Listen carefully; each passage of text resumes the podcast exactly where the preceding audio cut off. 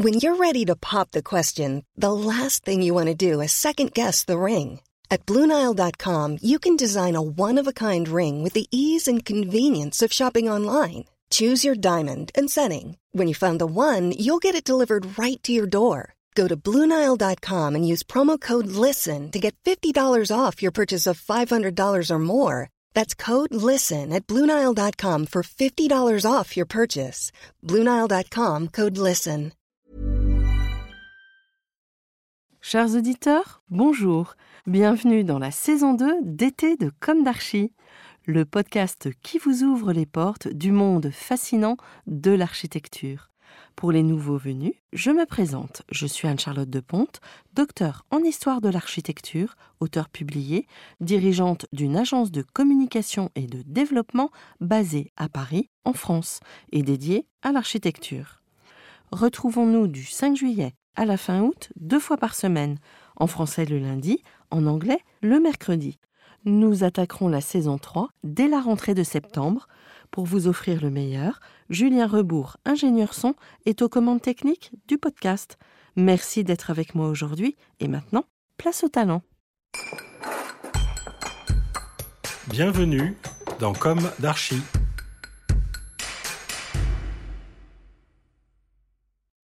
Chers auditeurs, bonjour et bienvenue dans ce nouveau numéro d'été de Comme. Aujourd'hui, nous allons vous parler de la couleur rose en architecture à partir d'une petite synthèse que j'ai écrite, donc Anne-Charlotte, sur le sujet. Le rose associé aux filles, le rose futile, la couleur est en tout cas symbole de séduction, de romantisme, de féminité. On l'associe à la tendresse, au bonheur, d'où l'expression voir la vie en rose. Pourtant, le rose peut vite s'avérer criard et verser dans la vulgarité. La chroniqueuse Julia Foyce nous raconte, je cite, À l'origine, le rose est la couleur des hommes, parce que c'est une déclinaison du rouge, qui est longtemps la couleur de la puissance et de la force. Sur des tableaux du Moyen Âge ou de la Renaissance, les rois posent souvent en tunique rose. Les femmes, elles, sont en bleu, couleur de la Vierge Marie. Sauf que, entre autres choses évidemment, rien ne s'expliquant jamais par un seul facteur, au XVIIIe siècle, la Pompadour s'entiche du rose, se met à emporter, à s'enfarder. Ce n'est pas très étonnant quand on connaît l'esprit, la culture, la soif de liberté de la marquise, qui donne, d'ailleurs, son nom à une rose. Sauf que la favorite du roi est autant admirée que détestée. Julia Foyce poursuit. Devenant sa couleur, le rose se met à incarner la futilité, la versatilité, la manigance et la fausseté. On en est là quand au début du XXe siècle, on se met à fabriquer des layettes sexuées. Les petites filles récupèrent le rose et Julia de conclure qu'elle préfère le violet. Pour ma part, je doute qu'il ait fallu attendre la Pompadour et l'heure du boudoir pour reconnaître dans la fleur rose, merveilleuse, les traits de la grâce et de la féminité. À nous l'optimisme, le résolument positif, la grâce et le rêve du tutu rose du petit rat de l'opéra. Merci Charles Garnier pour votre opéra magique. Fille des barbouilleurs, qu'ils aillent au diable. Raffiné, évidemment, on préférera un rosté, plutôt qu'un fuchsia maladroitement saturé. Léger, donc, mais en architecture, plutôt bien ancré.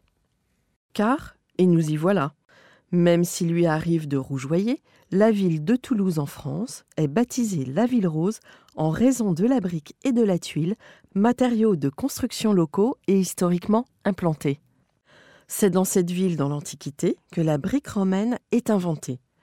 Avec l'installation des Romains, de nombreuses briqueteries sont construites et donnent à la ville cette teinte. La brique romaine est spécifique de par ses dimensions, 42 par 28 par 5 cm. On l'appelle la brique foraine. Ces déclinaisons de teintes rosées, subtiles, sont celles que l'on retrouve en Italie. Digression non le rose, la couleur rose, mais la rose en architecture est aussi une ouverture de fenêtre de forme circulaire, présente dans les styles romans et gothiques, agrémentée le plus souvent d'un vitrail circulaire. nom dérivant de la fleur et de sa couleur, la rose rose. La rose du Moyen Âge se distingue de la rosace qui se trouve au-dessus du portail à l'une des extrémités de la nef ou d'un bras du transept. Le rose se retrouve dans les céramiques, les jeux de briques et dans les pastels de l'Art nouveau. En accompagne la fluidité des formes, puis on le retrouve dans une architecture plus contemporaine, chez Le Corbusier, éditant sa gamme colorée en 1931, chez Ricardo Bofill, Louise Barragan ou encore Aldo Rossi. Connu en France pour les espaces d'Abraxas à Noisy-le-Grand, la place de Catalogne à Paris ou encore des logements à Cergy-Pontoise, l'architecte espagnol Ricardo Bofill s'est illustré dans son pays par des réalisations remarquables, dont la Muralia Roja, bâtie en 1973 à Calpe, ville côtière de la province d'Alicante. Ce complexe réunit une cinquantaine d'appartements liés par des escaliers dédales roses emmêlés, évoquant les casbahs marocaines. Pour le très grand architecte mexicain Luis Barragan, la couleur est un complément de l'architecture. Le rose traverse son œuvre. Utilisé en aplat monochrome, il ajoute une dimension singulière au mur du ranch Quadra San Cristobal à Los Clubes à Mexico, construit dans les années 1960. Il crée une abstraction géométrique expressive la dimension picturale de ce lieu ouvert sur la nature est accentuée par la présence d'un miroir d'eau renforçant cinétiquement l'impression colorée. L'architecte italien Aldo Rossi achève en 1971 le cube rose du cimetière de San Cataldo à Modène, quatre niveaux d'effets graphiques, mêlant le registre constructif élémentaire et les références historiques dans un jeu de matérialité forte, de vide, de plein du carré à la trame. Plus humble et plus récent, on se souvient de la Maison Rose de Colombes, près de Paris, patrimoine ordinaire des années 1930, réhabilité par Artificial Architecture, nominé au prix de l'écart d'argent catégorie première œuvre en 2010. Chers auditeurs, merci pour votre écoute. Voyons la vie en rose sans oublier Piaf, à la semaine prochaine pour un nouvel et dernier épisode d'été de Comme d'Archie. D'ici là, prenez soin de vous. Au revoir.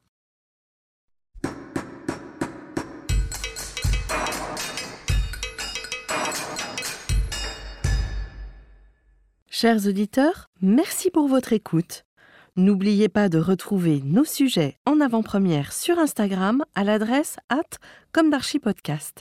Si vous aimez ce podcast, favorisez sa diffusion en lui donnant 5 étoiles sur Apple Podcast, plus un petit commentaire, ou sur votre plateforme de podcast favorite. Et surtout, abonnez-vous pour écouter tous nos épisodes gratuitement.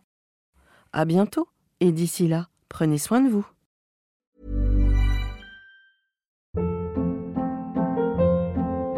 Hold up. What was that? Boring. No flavor. That was as bad as those leftovers you ate all week. Kiki Palmer here, and it's time to say hello to something fresh and guilt-free. Hello Fresh. Jazz up dinner with pecan-crusted chicken or garlic butter shrimp scampi. Now that's music to my mouth. Hello Fresh. Let's get this dinner party started. Discover all the delicious possibilities at hellofresh.com.